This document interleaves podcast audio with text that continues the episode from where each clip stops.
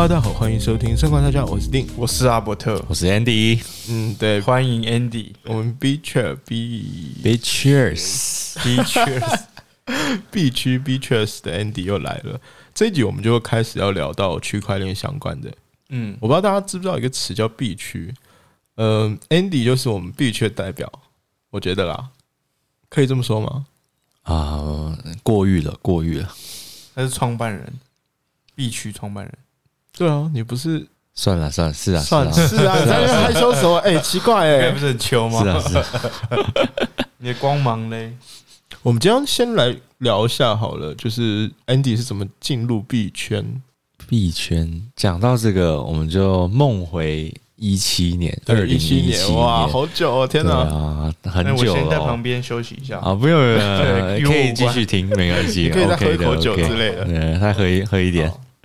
对啊，其实我觉得应该说定啊，定其实算是我入行的一个师傅，屁啦，你少在那边。真的是师傅，因为是呃定带我入圈的。其实，因为在呃一七年的时候，一八左右啦，然后那个时候风风火火，一些什么 ICO 啊，然后一堆发币的啊，然后大家看募资那一块，然后一大堆人就是一讲到哇区块链区块链，然后每次人家开的额度就是每开必满，就是他只要说啊今天硬顶软顶，大家都给他投满，投好投满，然后他一打开那额，大家都要去抢，就是我今天。抢着去捧着钱冲过去，我要去投，我要去投啊！当然，在这边还是要跟大家讲一下，这个投资有赚有赔，请详阅公开说明书，做好 做好自主研究 D Y O R，Do your own research。还有这个警语先放在这边，对啊，也是那个时候就是就参与到这一个盛会啦，然后大家就是很疯狂，然后也是哎，电影这个故事应该要换你讲了吧？哎、你我我先强调一下好了，我当然不是你的师傅，我只是刚好进圈子会比较早一点点，早那么一年不到吧。对我应该是二零一六年开始碰的，然后到二零一七年的时候，刚好办了一个活动嘛，有个项目要进台湾，然后我那时候在台北办这个活动的时候，我有找 Andy 来帮忙，对吧？啊，对对对，只是这样而已。我去拍照了对我并不是你的师傅什么的，好吗？不要把我讲的很厉害。嗯，那个时候刚刚好有个项目就是要进台湾，那他在台湾这边需要办一个 meeting，这个 meeting 呢，我就请了 Andy 来帮忙。这个活动，呃，也算是我们才开始就真正有在聊区块链的一些东西。因为那个时候我做了一个，我觉得也算是一个小奸诈的举动吧。那时候刚好 Andy 来工作的时候，我有说我一定会给你打工费嘛，但是呢，我可以让你选择，你要给台币吗？我记得那时候好像就是一千多块钱的台币，一千对，多，然后还是我要给你我现在我要做这个项目的项目币。当然他，他的项目币，我记得我那时候应该是给到两千多还是三千块，他但是他需要一个转换的过程嘛，嗯，这个有些人会觉得很麻烦，但是我就是想要知道一下 Andy 对于区块链，对于我们这这边的项目币啊，他有了解到有多深入，或者说他对这些东西有没有信心？所以我就让他调了，我说你要拿台币还是要拿虚拟货币，就这么简单。当然你那时候是选择虚拟货币啦，当然必须的吧？那、你后来有再把它转出来吗？没有哦，可能一路握到握到吃龟苓膏我，没我没有跟你说让你早点走吗？可能是错过了，错过时间了。那个时候，对啊，嗯，就是很多项目，它可能，尤其是我们那时候二零一七年左右，它有很多那种新型项目出来。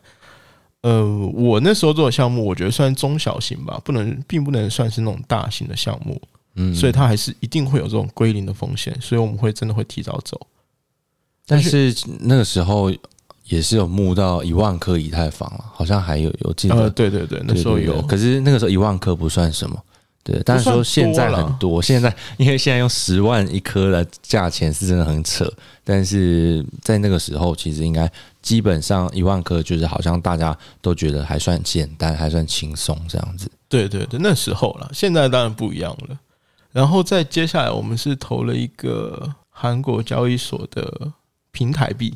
平台币，你的 beatures 有聊过这个吗？啊，有有有讲过平台币，这个平台币蛮有趣的。其实我在我节目里面也是有大家有就聊到过，就是说，呃，它是一个去中心化的，它也是一个叫 DEX，就是去中心化型的交易所。它跟我们现在往年看到的可能是币安啊、火币啊这些的不太一样，就是它呢是用一种机制，就是可能是 AMM 去中心，就它是自动做事，就是你不需要有个对手方，哎，对手盘，然后你也可以进行交易。在那个时候。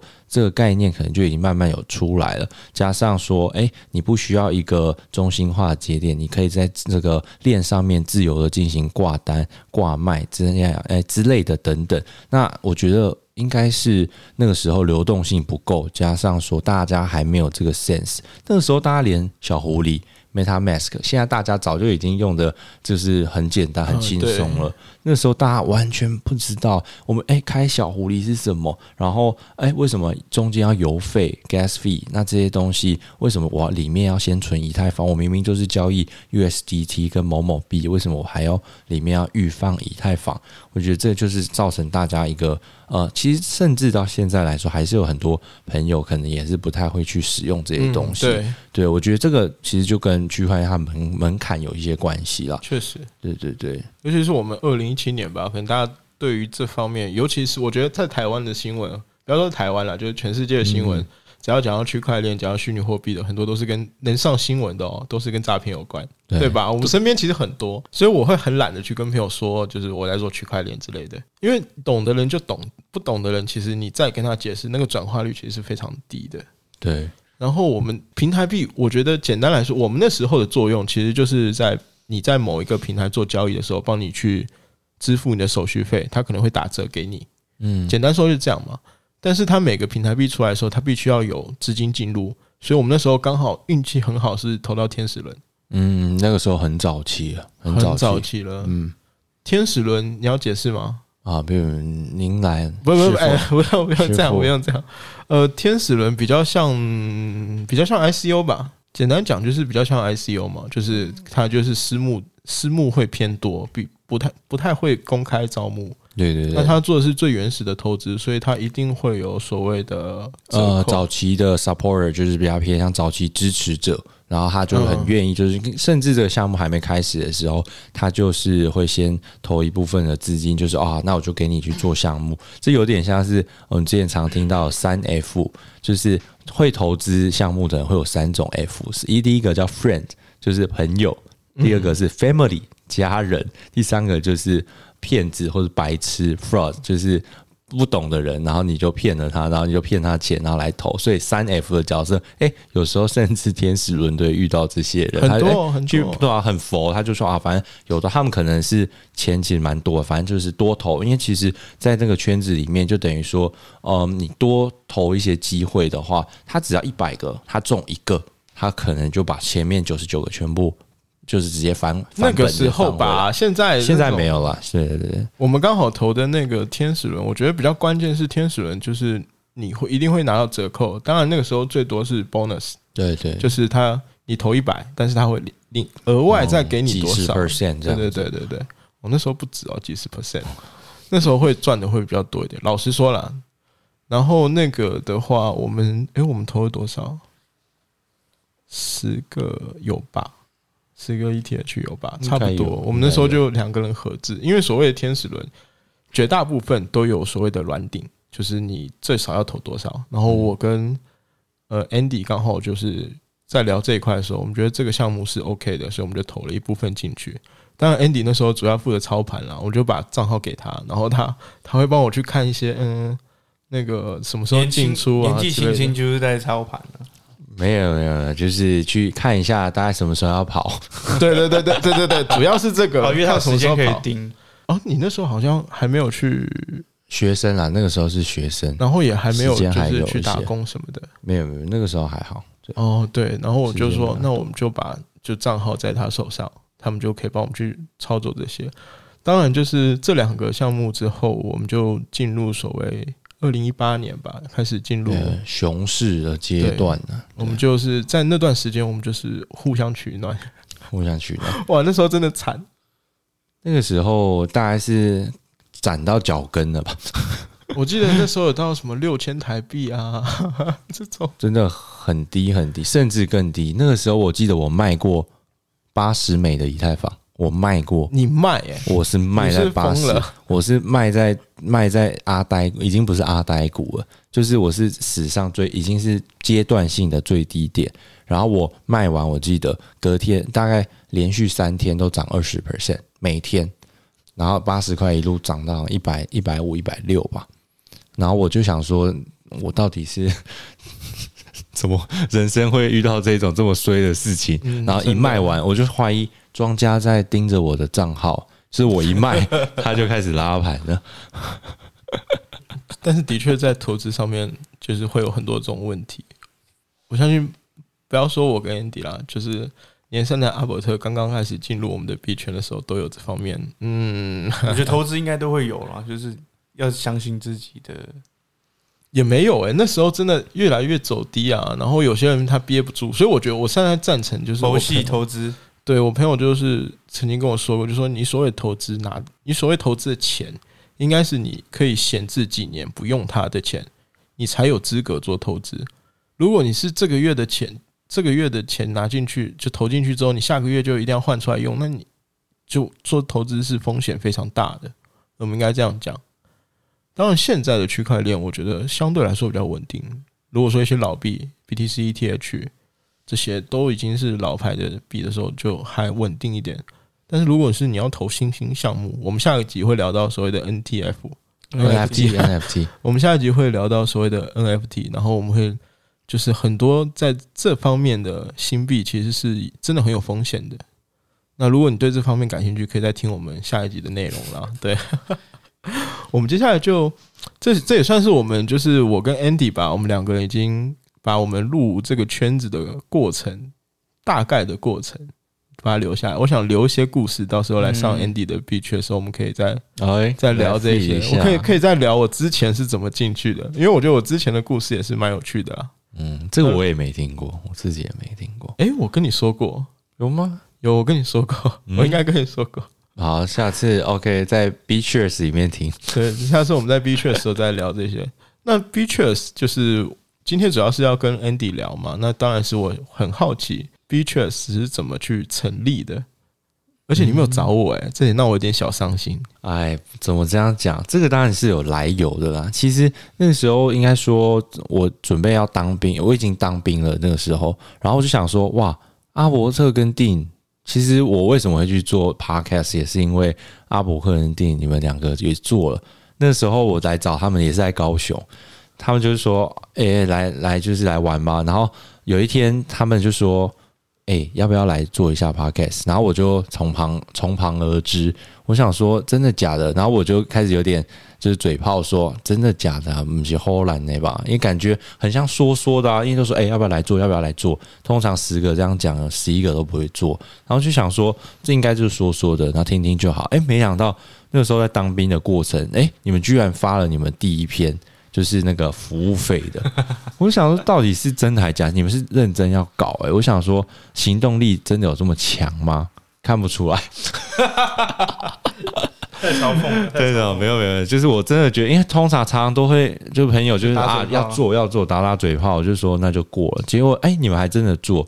后来我就是 OK，我退役后我就是当晚了，就是回来嘛。然后因为有一段时间我在家里，我想说哎。那因为中间待业的时候，想说那要不要做一点事情？然后我想说先休息一两个月，再找一下工作。啊，这中间的时间呢，我想说，哎，最近那个呃币圈蛮火，那我要不要来做一下？因为其实之前早就我们在一期吧，刚刚讲一七一八年就有一些经验。那想说，哎，其实，在中间这一段长的熊市里面，我自己也有去研究一些项目，其实都有不呃，应该说不断的就是吸取这些方面的知识啦。然后你不管有什么，有一些里里扣扣项。项目啊，多少都有听过。然后圈内有一些那些人的名字，你大概都知道他们在玩什么，在玩什么有趣的项目，他们的想法是什么。虽然这几年是熊市，熊市是对于币价的定义，但是对于在开发者而言，就是持续而不断在创新。因为我们知道历史的进程是会让这些事情变得更完善。就跟我们常常说啊，这个呃，他说那个 chip 就是那个晶片。它可以是那叫摩尔定律吧？什么每一年就是增长的是已经不是几倍而，是平方平方再平方倍，它已经是超脱了，就是它的速度，所以等于说，诶，是持续的在工作。那只是因为币价降很低，那大家会觉得说，是不是哇？是这区块链就是一个选，就是只是一个圈钱一个资金盘。那个时候大家都说。币价跌了九十九帕哈，这就是骗局。那谁知道呢？到我们二零，就是因为遇到疫情啊。其实我觉得跟疫情有关，任何的风险资产它都会有涨有涨幅的空间。加上比特币也是这一年来也涨了，可能什么五六十 percent，甚至翻倍。如果你算到六万九的话，也是翻了一两倍。诶，那要怎么讲？呃，应该说更多人愿意慢慢去了解它，了解这个。嗯，这个产品，或者你可以说这个币种，它到底在干嘛？它其实已经已经超已经超脱了，它只是一个数位资产，它其实甚至是有后面一些共识跟一些信仰去支撑，还有它到底能够给带来我们一般人我们来说是什么？大家越来越认识它，变成一个数位型的黄金等等的。诶，那这么多人认识，那想说啊，那用我既有的知识，诶，我是不是也可以开一集？因为我那时候好喜欢听那个古癌啊，什么台通啊。这个我每天就是基本上我都听完，我从他们一开始就是从零到一就一直听听听，我就想说，哎，哪一天如果我自己来开的话，是什么？就是会不会蛮有趣的？嗯，你想说让我分享？那天要做什么题目？哎，那刚好区块链有熟悉，然后那个时候又刚好冲到三四万块，就是冲到一个新高，对对对，这又是很疯狂，大家都在讲，我想，哎。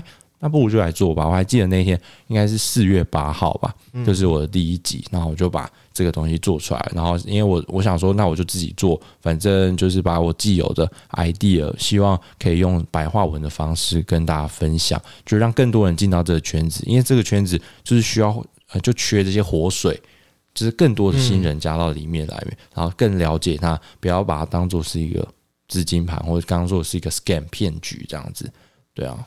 所以是大概那个时候的心路历程是这样子，所以你就只听古来跟，哎，那怎么这样说啊？生活观察家吧，这个必须要听啊。他刚好像没有提到我们呢，对啊，他表情有点，这当然要没有啊这个都一定是在历史里面，这个真的太难过。所以你那时候重复播放吧，来来来，我们再再下一个问题，重复播放了吧？下一个问题，你为什么没有找我？没有啊，因为那个时候你们已经做啦，对不对？你们，你跟阿伯特已经开做然后想说就不要来沾边我对区块链也很感兴趣啊，你为什么没有找我？你连提都没有跟我提过，来，这个是不是说不过去了？他可能觉得那个时候你你倒是没有这个 idea，还没想，还没想到，真的是。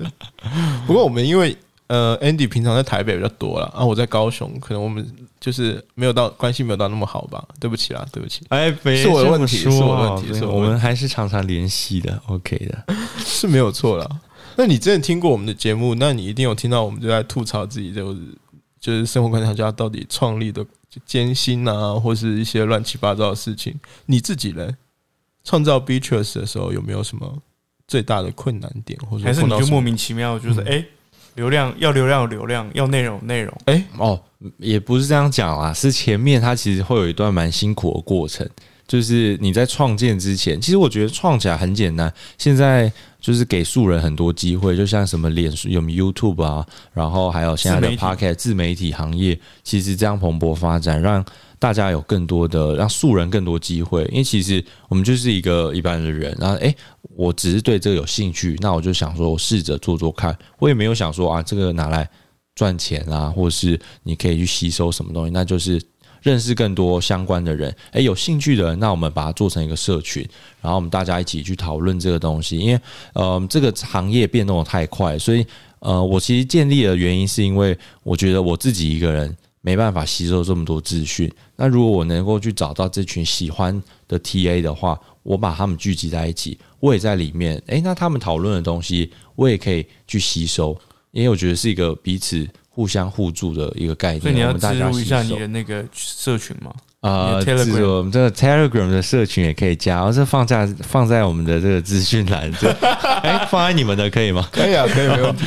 我还没加哎，天哪！可以欢迎你没加，我还没加哎，哎，我等下加。这个不行，这不行了，这我是前三十，我是前三十。我跟他说我编号三十三就好，他很早很早。你到时候做 NFT，我三十三号哦。NFT 再聊后面的后面的。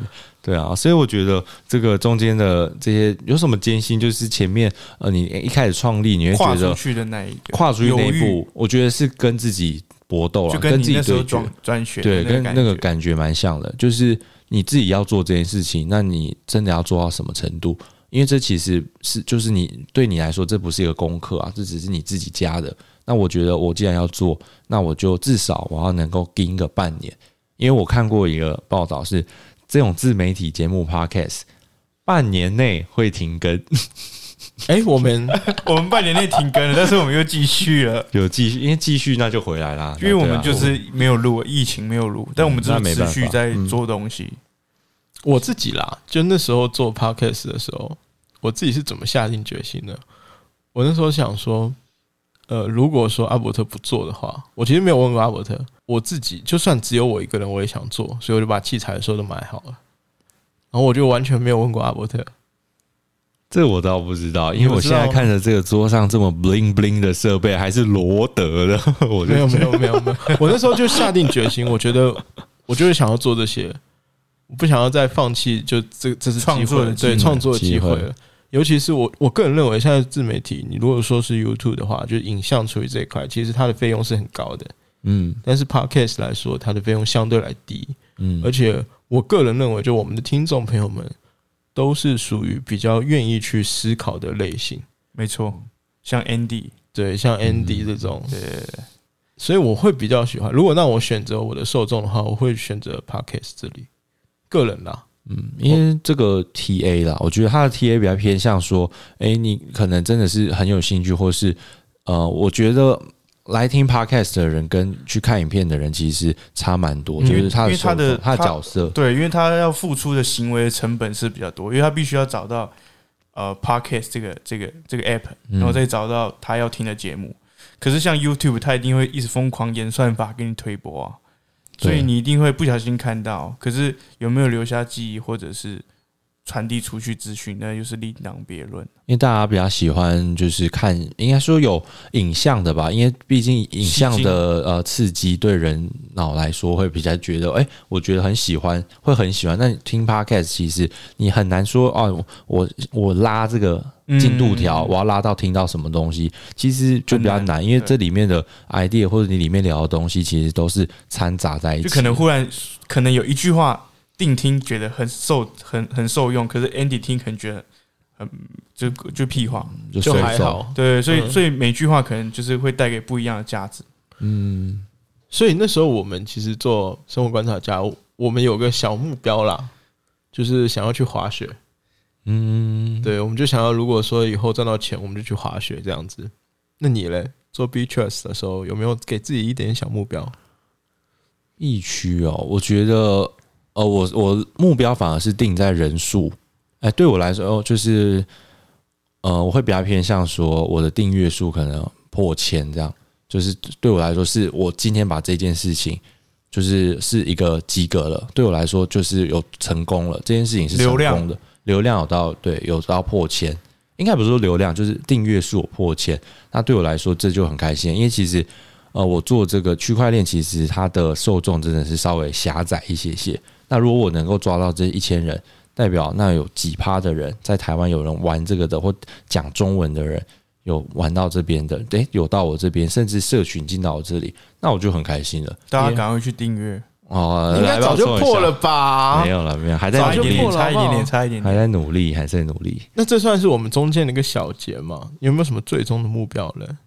我、想要干嘛吗？对啊，然后干嘛？我其实现在有在筹备，说我想要做一个道，就是一个叫做去中心化自治组织，我们可以彼此就是呃努力着我们自己的事情，就是你可能啊比较了解 DeFi，你比较了解 NFT，你比较了解呃可能呃可能是什么其他的项目，或是哦 Social Fi，或是游戏 GameFi。那你就可以在里面付出，然后我们可能用一个 NFT 的形式去包装，然后啊，其实有，我现在突然想到，我之前有想过，就是出一个这种 NFT，然后聚集这些社群，然后把呃可能是筹集到的这些钱全部捐给某一个我信任或是大家信任的一个机构，就是可能啊老人会啊、长什么会之类的，哦或是红道啊什么什么，反正他们会有就是捐捐赠到某一个组织这样子。我觉得最终目的会想要走到这边啊，对啊，这就是你最终目标。你想要做一个 NFT 上的一个公益项目吗？嗯，也算应该是，但是我觉得你会比较像想要做个平台，就整合你身边的资源，然后做一件事情。哦，对对，就是刚刚说的社群，然后嗯这个社群可能用 NFT 去把大家带进来，那这嗯 NFT 所赚到的钱，那全部就捐掉这样子。对啊，我觉得会比较有意义吧。那这样你捐掉就没有财富自由了。嗯，我觉得财富自由不用靠这个 NFT，对对对，就是有其他的项目还有机会。我觉得在这个领域其实持续深耕，呃，分享资源，我觉得总会得到你想要的啊、就是大家因为你听到你讲的节目，哎，你对什么有兴趣，那他也很乐于分享他自己的，那我们就互相学习。然后如果有一些资源可以整合的话，那我们可能未来可以一起做一个一起创造不一样，创造不一样的价值我觉得我觉得有点像我们之前讨论过，只是我们比较偏实体的嗯，对，概念。我们那时候讨论的是，我们以后可能会希望有一个工作坊，嗯。然后工作坊就大家自己有自己的兴趣跟爱好，然后我们就是是一群很好的朋友，然后会聚在一起做自己想做的事情，然后我们可以分享资源。嗯。对，只是你是你是走虚拟路虚线的，对，那我们是可能真的有一个环境，嗯。然后这环境可能是有咖啡厅啊、酒吧，然后应该不会到酒吧啦，对，应该就是咖啡厅了。对对对对，就是就是自己有自己的空间，然后有共同的空间，然后呃，我们这边有很多不一样专业的领域的人，那我们就可以分享资源，只是可能会比较偏实际实体面，嗯实体面。对你可能会比比较偏虚拟，那其实我觉得它的它的架构跟核心是一样的，对，就是没有中心嘛，对对对都是非中心都，是去中心，大家都那我们可以是一个拼图，可以我们 get 可一下，以对大家在我们可以讨论一下，对对对对 OK 的 OK 的，应该蛮有趣的。会有很有趣。我觉得让大家去做他自己喜欢的事，他就是很愿意付出嘛，他就可以很全力，他就不会觉得他是朝九晚五，他把它当一个嗯对工作，确实，嗯，就是生活嘛，生活及工作。生活及工作。嗯，但是现在碰其实呃接触区块链都会有一个问题，就是现在我们会普遍，我认为比较严重，就是我们怎么去跟完全没有接触过区块链的人去做一个沟通。Andy 这边有什么方法吗？可以跟我分享一下？嗯，如果是我的话，那我可以分享一下我的工作好了。就是因为其实我现在就是也是专呃在相关的领域，然后比较偏向 NFT 的，然后我们的所要的来源就是这些 BD 的客户都是比较偏向说非币圈的用户，币圈跟非币圈就是比较偏向啊，你了解区块链，你有买币，然后你可能深入在研究，你有买这些，或是你可能甚至有投矿机啊这些的，那我们就把它称为是币圈的，比较了解的。那另外一部分呢，非币圈就是就是普罗大众。大家就是呃，可能相对不太不太熟悉、不太了解的，那我们把它称为非币圈。那我们平常工作的时候都是比较呃遇到的是非币圈用户，然后我们去跟他讲的话，我们尽量尽量都把它精简。所以我觉得区块链这种东西就是不要讲得太复杂，就跟他们说，哎、像 NFT 我的解释的话，我就会说，哎、那这个东西其实就是一个数位档案，它有一个身份证，你有它有一个 ID，你把一个东西。变成是它有一个一串的数位编码，你可以把它有一个嗯类似一个身份证盖印章的概念，诶，那它就是一个 NFT，它可能不仅仅只是一个 JPG 档，它可能不是一个图片，它可能不是一个嗯，它是应该啊不好意思，就是它是一个图片或者它是一个 M MP4 档等等的这些，只是它盖了盖有印章。然后它是一个有符号，就是它是可以认定它可能是有零零一号到零零九号之类的，那这些东西它你就可以把它称为 NFT，万物皆可是 NFT。那啊，确实这句话万物都是、嗯对。你要什么？我现在桌上的一杯水，一只手机，哎，我也都把把它命成是一个 NFT。啊，只是说这个 NFT 是什么，就是很虚幻、很玄学啦。我觉得它其实还带有哲学。你愿意花多少钱去买一个这种东西？因为这个东西的价值在哪里？就像是现在很火红的 Stephen Curry 的猴子，卖了五六百万，甚至现在已经六七百万，连老舍阿姆跟小甜甜布兰妮都买。那这个图片它真的有七百万的价值吗？我觉得其实它没没有，但是它背后带来的共识价值是有的。哦，我大概懂你的意思，但是你知道你又破梗了吗？NFT 不是我们下集要讲的吗？好了，我这边简简单解释一下，呃，NFT 它就是有个所在所有权的概念。那具体的 NFT，我觉得下下一集我们再来请 Andy 好好聊。所以你会去跟呃所谓的非币非币圈的人去讨论这些，但是因为你的工作就这样嘛，我个人是不太会去讨论这些的。我啦嗯哦，对，因为我可能我觉得，我个人认为，嗯，转化率有点低，就是你愿意相信的人对，沟通成本太高了，所以我是不太愿意做这些的。但是，呃，那是因为我的亲戚朋友们，我绝大部分都不太愿意跟他们讲。但是如果你是个陌生人，你要跟我聊，我当然 OK，我没有任何问题。就其就是他他是有目的，他是有想要有意愿想要了解的话，你会想呃对我会我会跟他聊一聊，嗯，但是我绝大部分会把他们当麻瓜，这没办法，就是我不是这不是就是自大或是什么，但是的确是，呃，你可能要讲的很精细，还是你因为你碰过太多状况，就是身边的朋友，那你沟通状况下来，发现太辛苦了。不是辛不辛苦，就是关键这个有这个必要嘛？哦，对，因为可能我的工作跟这一块比较哦不相干。不相干站在我的角度，我可能是一个投资人，但是我刚才听完 Andy 说，他是比较像是一个项目方。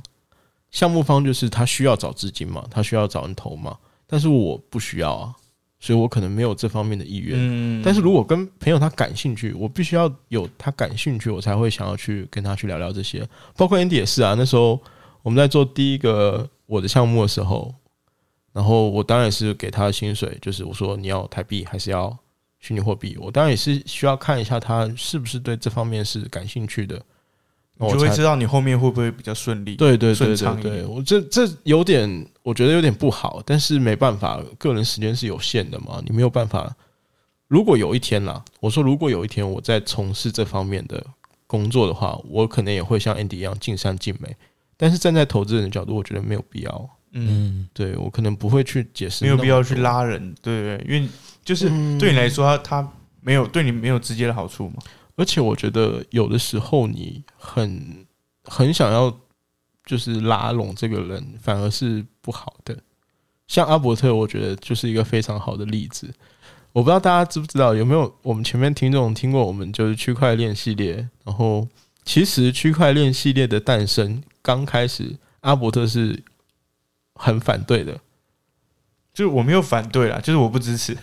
对啊，就是不有点支持嘛排斥啊，对，有点排斥吗？我不知道排斥，但是你叫我做，我不会去做。那你要做，我可以跟你做，这样子。对，就是，所以我会想告诉他一些点。我为什么要做区块链系列？你那时候听了吗？有啊当然啊，一定要的。哎、你现在都我是先听的啦，我是先听了我才做我的啊。哦，对对对，对啊对啊因为我们三月多，对啊三月多我想我应该可以做更好吧？那么呛，是不是？开玩笑，开玩笑。没有，那时候我在想说，我就是想要告诉我个人，如果说是你要那种纯文学作品，或者说所谓的大众文学，我会比较偏向于大众文学，嗯，因为我希望可以让更多人了解这一块，但是我不会去做那种比较学术方面的行为，因为我觉得自己是不太适合做这方面的东西。如果是比喻的话，我觉得这样会比较好一点了。所以我会比较纠结于，就是说，你说这个做了到底有有这个必要吗？所以有的时候我说转化率低，就是各方方面面嘛，接触的就方方面面，它这的转化率很低。应该是这么说。我我感觉到，就是对你来说，你讲一一般的文学，对你来说更擅擅长一点，而反而去做这种深度的沟通，你会觉得很疲劳、很疲倦，或者是那个成本太高。嗯，对，就是可能在一般的呃想法或者是一些思维上面去沟通，对你来说你是比较熟悉的，所以是轻松一点、成本低一点的。对，所以你如果大家会听我们的区块链系列，那我我们的系列就跟 Andy 会差别距会非常大很大。我希望讲的很简单，然后举一些例子让你去理解它这个东西，或是我那时候做 B T C E T H 这些，就是基本的东西，对，很很基本的东西。但是 Andy 他会很深入的去跟你讲一些细节、会剖析里面的为什么了。对对对对对，这个跟你现在的工作也是有关系吗？嗯，其实都有哎，对啊，因为毕竟这个行业里面，你要一直不断吸取这些新知，因为如果人家要跟你挑战的话，你就能反。不是反驳，也是跟人家沟通的话，你也更有强而有力的立场去跟他讲说，哎、为什么它里面是因为其实我们现在遇到了很多，其实是我们算是平台，对面是可能是一个发行方，嗯嗯，那他想要发行，那我们就要给他什么东西？就是我们所给他，就是当然我们就是要引导他说，诶，那你可以来做做看啊，然后我们看要怎么帮你规划这个产品。对呃，你们现在的工作，我我因为我现在还没有完全了解，你 Andy 要不要再介绍一下？方便吗？嗯，大概讲就好，就是偏向 NFT 的平台方了。对对对，就是让台湾的，台湾的台湾的，然后让对方有呃来我们这边发行，我们可以帮他发行 NFT。就是其实基本上对方不需要了解什么是 NFT，因为我们会跟你讲解，然后你只要把你的东西给我们，我们就像一个孵化器一样。我帮你哦呃像一颗蛋一样，你诶你给我们你的素材，那到时候我们就帮你生出你你要的你所脑中的想法。那中间什么区块链呢？你都不用不用理解，技术面都不用管，就很像你我们就帮你搞定就是八五九一平台啊、就是你东西丢上来，我帮你就变成上面的东西，出去，对，让你变成是所有 NFT 它的东西什么的 NFT，那它就会直接出现在这边。嗯，对对对啊，你就你也不需要管，就是里面，嗯因为其实这些技术我们都可以跟你讲，我们确实是使用的，但是可能大部分的人是不太了解的。那没关系，你就只要知道你的产品是什么，你想要发什么产品给我们，我们就帮你发。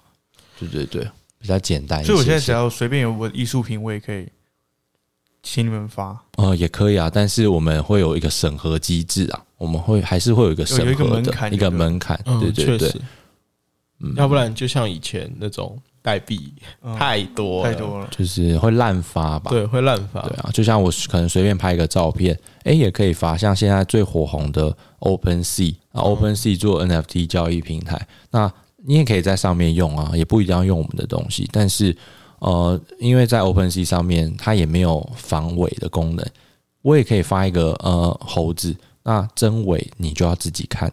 当然这不难啦，但是对一般来说，就是很容易会怕会买到假货，它就有点像淘宝。嗯，NFT 界的淘有宝，真货有假货，对对，真真假假，对不对？虽然它的流量很大，但是真真假假嘛，对对对。我个人认为，就是 Andy 的工作比较像以前我们讨论过 Doris 的工作一样，就是花钱买专业，嗯，有没有这种感觉？对，有有有，因为因为其实他的专业对一般人来讲，我是艺术创作者，或者我是一个呃收藏家，所以我根本就不知道说这些东西要在哪里找，或者是哎、这些东西对于虚拟的我要怎么去呈现，那他就是第三方可以去解决这个问题的人嘛？对，就等于说你不懂的话，你就来我们这边不懂就不要装懂。对，就不懂你不要装懂。你有遇过装懂的人吗？啊？也有，当然啊、有故事吗？这个也还好啦，就是对方，因为基本上来的人，基本上十个有十一个不懂，就是很多人都不懂对，啦。正常是不太会懂，啊其实会懂的人也蛮奇怪的，我觉得不。懂的人可能也不太会去找你们。诶，对那我好奇一个点呢、就是你说都不懂的去，那是你们去找他们来，还是他们自己来找你们？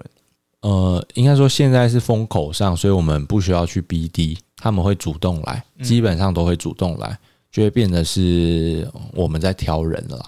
对啊，对啊，因为我们有选择权了嘛。对啊，因为我们毕竟有量能，就是要做的量能，我们也不可能 all in 什么一来了就上，我们还是会看一下这样子。然后，哎、我们就看这些平台有什么的，就是哎、还不错的东西，那我们就可以请他，就跟我们，我们可以一起讨论，一起发想，然后我们要看要怎么去把这个东西做到最好。因为其实我觉得 NFT 其实就是一个工具而已，它就是一个工具，我要怎么用它，那就是有很多种方式。对啊，就如果以前的老韭菜吧，我应该可以这样讲的。以前的老韭菜应该会比较懂这些。就是呃，以前我们是在 ERC 二零上面写代码、发代币嘛，但是现在就是在 NFT 领域做这些，其实都是一样的，就只是换了一个工具而已。嗯，那这一块就是，嗯，大家可能真的要多注意啊，因为真的水很深。对，水很深呐、也要小心，做好自己的研究，这样。嗯，确实。那我们再来聊一下那个好不好？因为我其实有考虑过要不要到这种公司上班。你会，你要，你你要不要提醒我一下？作为一个前辈，哦，来提醒我一下，就面试可能要经历什么，或是要做好一些心理准备。可能我要从事这一块的话，需要有怎么样的？呃，我会觉得，因为毕竟这个领域跑得很快，所以说没有人知道什么是正确解，就我们也不知道，就像是元宇宙是什么，我们也不知道。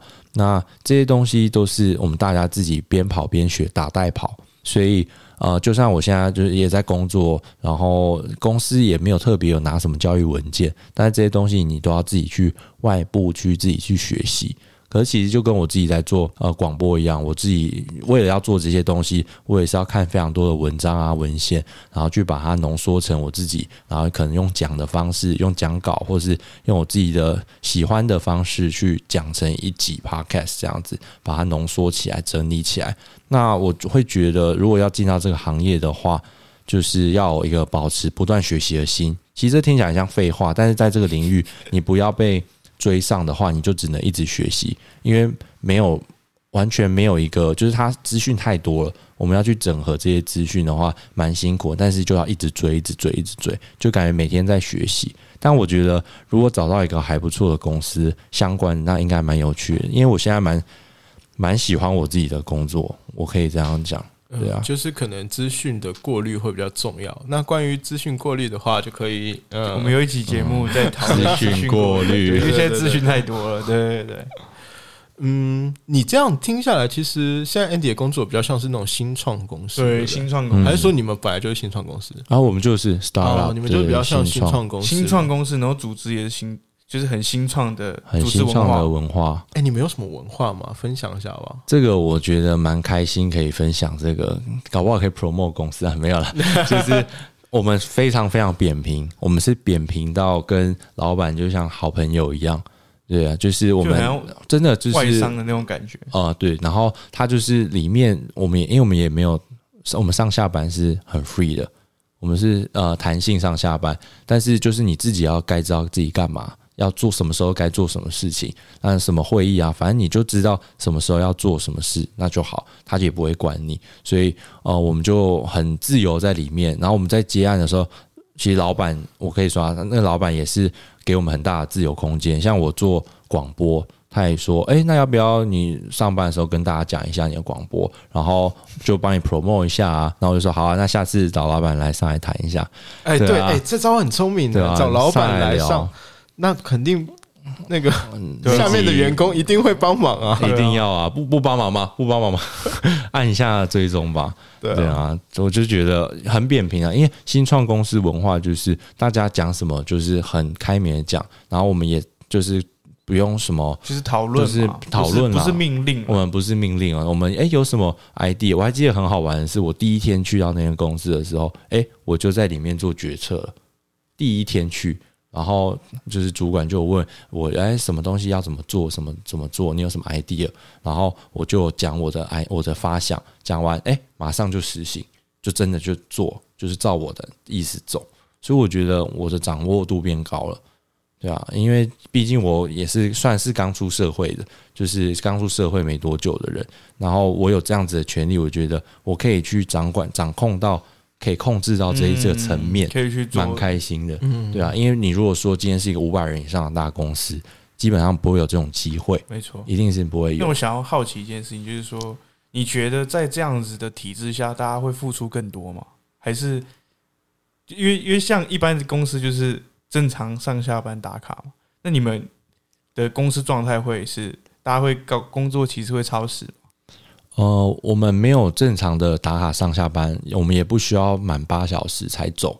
嗯，然后我们全部都是 free 的。但是其实我觉得这种状态底下会让我们更有责任感，要把事情做好、做完美。其实我有时候在家里下班后，我们有时候八九点下班，就我自己啊，当然这个我们是随意，什么时候走都可以。但我有时候八九点下班，我回家可能十十一点，我还在想另外一个提案要怎么做得更好，就是会你会觉得这件事情已经不是只是。就是你上一个 day 呃 routine 的工作，就是持续在做，就是一个普通的游戏。诶，这个东西我觉得很像是你要注入你的心，就像你的小孩一样。我们刚刚说，我们是一个孵化器，你要怎么把这个小孩培育长大？我觉得我自己就会有责任感，我要把这件事做好，然后会持续不断注入一些新的概念，或是新的一些想法提案。那我觉得应该基本上时间一定是超过我们工作。如果你说要八个小时，我们绝对每天是超过。但是我们可能不是在办公室里面，但是我们是持续的会去。我们甚至假日有时候还有一些提案会跟朋友一些讨论。因为为什么会说朋友呢？就是我觉得公司的人基本上就像朋友了。很爽，感觉很爽。因为其实这个状况我有时候也会有，只是我还是会准时上下班，因为我觉得准时上下班是公司给的条件，那我必须要去面对它。可是我虽然有时候已经准时离开了，但是我我可能要越要创作，创作的工作你不可能只有八个小时的时候在想，嗯，你一定是睡觉前也在想。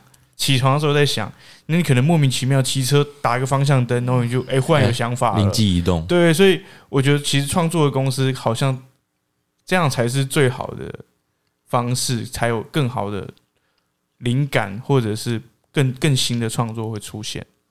哇，我突然觉得好羡慕你们哦，因为我的工作就很不会，你还有 podcast 可以创作，就除了 podcast 之外，就我我平常工作，因为我是。年纪最小的嘛，所以就是会呀，说清楚是公司公司里面，对，在公司里面我是年纪最小，所以我就哎，好吧，你就是很听命令做事，对啊，就是没有没有没有自己的脑袋哦，那是他们叫我做什么就做什么，是啦，心很累，所以你就知道为什么那时候我就没有管你，我就直接把器材买好了吧，哦，就是哪怕你不做，我都想好我一定要做这些，对我就想。其实我那时候他还没有买设备的时候，一直我那时候跟他在赌，你会不会？薪水用虚拟货币的心态是一样。我现在想说，这个家伙他到底是要认真的？所以我那时候其实他有一阵子一直说他要再推我，他要推我，他一直觉得我不往前。其实我那时候在测试说，这个家伙到底是要认真要干，还是就是只是哦嘴巴讲的？对。然后后来看到这个设备之后，不行了，干认真聊 OK 了。对对对，我这个我不能不能这样子。糟蹋，糟蹋他的设备。对对对对，他 RGB 现在还在闪，还在发亮哦，很炫炮哎！这个这一台真的是太秋条，没有没有 很秋。因为我觉得，就是那时候我买这个设备是觉得说，呃，第一个就是它，因为剪辑基本上是我来嘛，所以我就想说，这个剪辑的话就可以很方便，所以我就不用去做太多的动作，就可以把一部就。剪出来的话，那我可能会花这个钱去买，就是简单说就是花钱买时间，就这么简单，好吗？不要再说炫炮了。你们，你知道我前面几集你有听嘛？所以就是我一直有秀这个问题，你知道吗？你们在这样，因为等下还有被骂。不会，我觉得从那一集之后，其实很多人跟我反映，私下跟我反映，就说：“哎，有差哦，有差哦，有差哦。”然后我我也很委婉的跟他说，我很委委婉跟他说了，就被刁了，就当然要改善啊，对不对？就是很好，我觉得这个行为非常好。当然，其实我们这样聊下来啊，嗯，其实我们的工作绝大部分都会跟兴趣相关了。虽然我一直在抱怨我们公司，但是我最主要的兴趣爱好还是在旅游。大家听我们说那么多次滑雪，就知道其实我还是蛮爱旅游的，所以才愿意做这些。嗯，接下来我们就聊一下，如果就现在我们的工作，我们三个人所有的工作都跟兴趣会比较相结合的情况下，你们会碰到什么状况吗？会让你想要放弃这份工作？或者有没有碰到什么在工作上有没有碰到什么难点？目前的话，因为我在就是算是在区块链领域的话，因为我一直还是在做嘛，就是也平常有在对啊，就是感觉你是在开辟这条新的道路。那我会觉得，嗯，目前还是遇到的瓶颈会比较偏向沟通吧，因为我们要让不懂的人懂。那也不是这么简单，就是虽然你可能已经可以讲的，呃，相对让呃九成的人懂，那嗯，那剩下一层你要去怎么去让他进来？就你还没有找自己的那种沟通的每一种每一种每一种人要怎么去沟通的？对对，因为每一种呃人沟通，他都有一个一种，其实我觉得沟通真的是一门艺术了，要去跟人家有有所连接，那你要讲一些比较 match 他的，就是比较触动他的心，因为我们来的这些项目方。什么都有，就是真的是每一个领域都有。那不是每个领域我们都这么了解，所以每一个我觉得还是要转换一下，就是我自己的思考模式。我们要用站在他方的角度思考，那才能打中他他喜欢的，他就是我们的 T A。我们要把它拿下的话，那就必须要打到他的心。对啊，这个会比较换位思考。换位思考啦。对啊，嗯，阿伯特人，你说哪一个部分？就是说，如果因为现在我们三个人的兴趣跟工作刚好是相比较相关的嘛，对，那在这方面，你有没有什么就是碰到什么状况，是一度让你想要放弃的？放弃哦，那个薪水太少。诶，这个也是蛮现实的，认真讲，其实我觉得很多状况就是，有时候像之前那个 Andy Wu 有说过吗，哦。就是现在很多状况是，哎、我做这份工作是我喜欢的，对我来说是有价值的，而是有尊严的，各方面都有，但是是没有生活的。就没有薪水啊、就像我们谈到很多，我们有很多朋友嘛，他们就是要用别的来支撑他的这个兴兴趣嘛。像我们之后可能会找那个朋友嘛，也是在做那个那个日日本那个叫什么？哦漫才，漫才的，他也是要用他的生活去支撑他的兴趣。可是有时候可能真正我们受到诱惑、受到刺激的时候，是在这些自己没有兴趣的状况下的条件。对，所以我觉得，首先可能是在创作这条路上面，生活是很难去平衡的。对对对，啊、我我是还好，目前没有碰到什么太大的状况，但是我的确有时候会觉得可惜啦，就薪水觉得还是蛮重要的。嗯，如果你没有这份薪水，有时候不是说我们要求要多高薪水，但是关键是如果你的能力达到了这份薪水，但是你没有拿到这份薪水的时候，你心里会很干，对，嗯而且会怀疑自己。讲白一点就这样，我就就是对对，没错，就像你讲的，我们有时候会觉得，为什么我看他也是跟我差不多的薪水，但是我明明就做了那么多事情，付出了更多对对努力对对对，嗯，好哦、那我们最后一个问题好不好？我想问一下 Andy，如果说你想就是给一些想要进入区块链币圈嘛，或者说期待工作跟兴趣做结合的这些人，你会给什么样的建议呢？我们一人说一个好不好？给他建议的话，就是喜欢他的话，喜欢你所想的心目中的那个理想工作，那你就去冲冲看吧。因为我就是真的都是去投，我全部都是投相关的。我那时候我就孤注一掷，我就真的我要投，我就是投相关领域，要么就先就再说，我就先投，每个都砸。哦对对，他那时候有跟我们说过这个问题。啊其实啦，我大概砸了三间吧。对啊哦，然后刚好讲了，我以为你又投了三十间，哦没有，我跟你说，那个公司应该没有那么多。讲真的啦，对啊，那个公司真的很少，在台湾做的又更少。然后我就大概投了三间，可是只有这一间是现在待的这间是新创新创，其他都是都是大树型的，就是已经很很久了，但公司是的组是织组织结构会不太一样。对对对，你可以所讲一下吗新创就是哪一些？你投了哪一些？我投的话，像那个国泰有投，哦，国泰哦，对，嗯国泰好像有那个，现在有那个有，有有有一个什么区块链链中心规划，速速发的。嗯，对对，他想要做 fintech 转型，对，但是他们组织在结构就是还是一样，毕竟大型的公司它有一定的这样子的规范就是。你可能没有决策能力啊。嗯，哦确实，我觉得这个不重要。因为我觉得相对来说，一定还是有差别。对啊，像我现在带的这个，真的是他已经把自由度开到最大。好了，你现在是在帮公司招人吗？开始招人，对啊对，所以我觉得我热爱，可是我热爱我没有我没有背，景哎，就我觉得来了都学吧，每个人都是这样子的。这个领域没有人没有人是，没有人是没有人是多多会的，但是只有你有没有付出时间，好，对啊，因为书天我改天去本看不到。报，名一下，我改天也去报一下好了。本。来投，下次就请前辈带一下我们，好不好？请老板开一个职缺。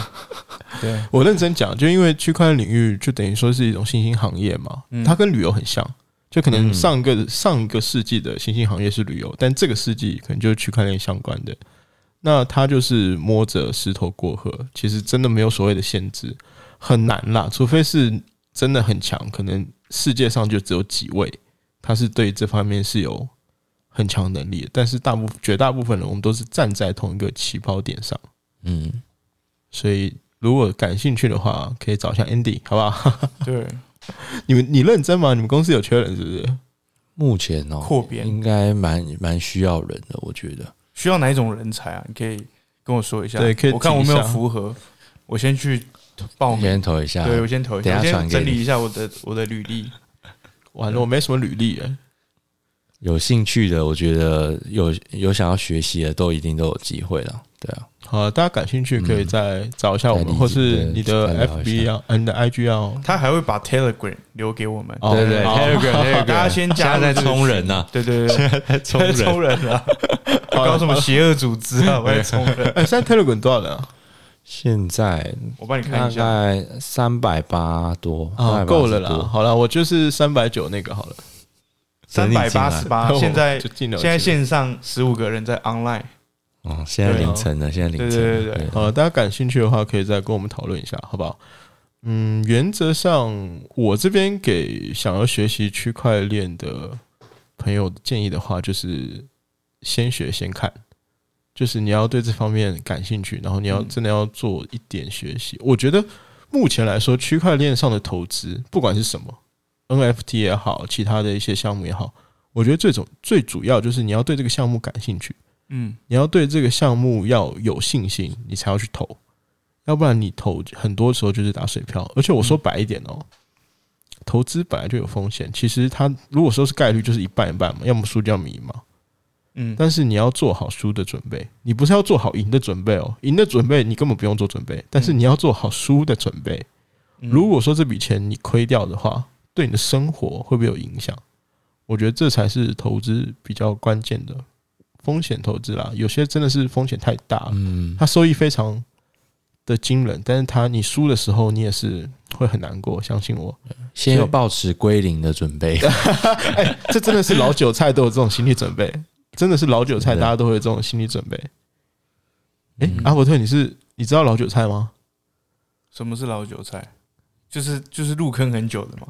哦，就是年轻韭菜嘛，韭菜就是有的时候就是被割过。对被 对被割过，你韭菜越割越长啊，长越大。对，其实我其实对我而言啦，因为我就是去年嘛，二零二零年才开始接触嘛，就是从跟从定一起做节目，然后跟 Andy 有聊天，然后后来慢慢介入，那介入进入到这个区块链的世界。但我觉得现在很多人进去都是因为在看他的投资报酬率进场，那你可能就像定刚才说，你没有绝对的了解项目，像 Andy 说，你也没有对他很熟悉的时候，你可能就真的先先被割一波，然后你就对他开始失去信心。那其实最我觉得最初的重点就是，你可能要先了解他们在干嘛，他们项目自己在干嘛，然后像定说的，你要对他有信心。就他们以前都会说信仰，我不知道为什么今天都没有提到，就是有有一种你对他的信仰，有点像品牌的认知那种感觉之后，你再去投入的时候，就像你不会随便去投一个生技股，你一定是哦，可能台积电、台湾的那个护国神山哦，很安全可以投，你才去投嘛。你不会去投一个可能明天有可能就是一定跌停，连跌停一个礼拜的那种股票。所以我觉得先了解，那我觉得可以从必须的节目开始听啊，对，还是帮你 promote 一下。对啊，当然要听啊。对，可以听一下。我因为我觉得里面有从零开始的很多很多的项目吧，或者是给一般人怎么去了解到。因为我它里面我我听到最最跟我们生活有关，就是他可能还会提到跟什么全年的呃什么履历追溯啊，还有关系，就是他会把它比喻成这么贴切我们的生活。所以我觉得给一般人来说，对我而言，我会觉得，哎、听这个就很像他在介绍一个我们生活上面的东西。那我们怎么去了解？想了解之后，你再自己去做研究。而且我觉得现在虽然很多东西都是做原文的，但是其实很多 YouTube 的都有在说明。那你就是找他们的共通点，你就可以顺藤摸瓜嘛，你就可以知道它是什么样的形状，不用只听一个。虽然必须的内容很好，但是我觉得你可以从他这边去了解更多的东西。你现在是要放弃我们生活观察家的区块链系列了吗？我我是完全没有打算再做，就对了。直接吃掉你们。我觉得我们的强者我朋友系列很棒啊，我们应该发扬这一块吧。确实，区确实就是我觉得区块链就是术业有专攻，我我认为啊，好啦，就是我们要聊也是可以聊，这我可能含金量不高。对，就是如果如果大家对区块链系我们的听众，我们生活观察家的听众了，如果对区块链系列比较感兴趣的话，我们当然前面几集可以听。那接下来我们应该会去吧？我应该还是会去你那里，应该了啊，没有，必 必须的吧？必须的。就是如果后后面大家什么有什么感兴趣的话题，其实还是可以跟我讨论一下可以聊一。下。对，然后我会可能会去 Andy 那边咨询他一些比较专业的建议，好不好？就可以讨论一下两个老韭菜，对，老韭菜真的是老韭菜了，跟自我修养，对，这怎么活到现在的？我跟你讲，李笑来那本书，我我我真的有去找，然后我没找到，他在台湾有上了，真假？真的真的真的，真的繁中版，哎，好像是繁中繁版，中版对，你要不要去买？买了是就韭菜，你买了我们就，我认真讲，因为我有去看过他的一些，哪一本书啊？他就叫做《韭菜的自我修养》吧，好像是这个名字。对对对对对我记得。然后他的那本书，其实我我想说，我们两个就要么就是买一本，然后连就大家一起看就好了。那我就坐等了。我这边就是很多奇怪的书啦，我们也可以分享对，。我们到时候分享一下。我们下一集下一集吧，我们再来聊一下，就是所谓的信仰这个问题，就区块链上哦原来原来好戏在后头，对对对，为什么一直都没有提到信仰？因为之前定一直跟我聊，他就说要有信仰，要有信仰，然后那时候还是不懂。然后我讲到今天怎么两个两把老韭菜居然没有提到信仰这两个字。也不是，我觉得现在对你不用说信仰，哦，我已经就是对你了解到你们的嗯。世界。那下这一集其实我们就是聊到这里了，这是嗯。Andy 的、怎么说工作跟兴趣的结合吧，结合。包括我们也聊一些区块链上的东西。嗯，那下一集的话，我们就还来聊，就重头戏，这真的是重头戏了，就是现在最火的项目吗？应该不算吧，应该算是一一种种模式就是模式，就是 NFT，还有嗯什么 Metaverse 元宇宙，Metaverse 就是好了，这是下一集吧，下一集，下一集，下一集吧。。下一集 我们再聊一下信仰，好不好？我们先来聊，一下信仰，我觉得这个也是蛮关键的一个对点。我们今天刚好没聊到因为，它很它很悬呐。好了，我们下次再谈，对，如果大家感兴趣的话，继续关注。对，生活观察家，我们下一集来聊元宇宙、NFT，还有所谓的信仰。我是生活观察家的定，我是阿伯特。我是 Andy，我们下次再见喽，拜拜拜拜。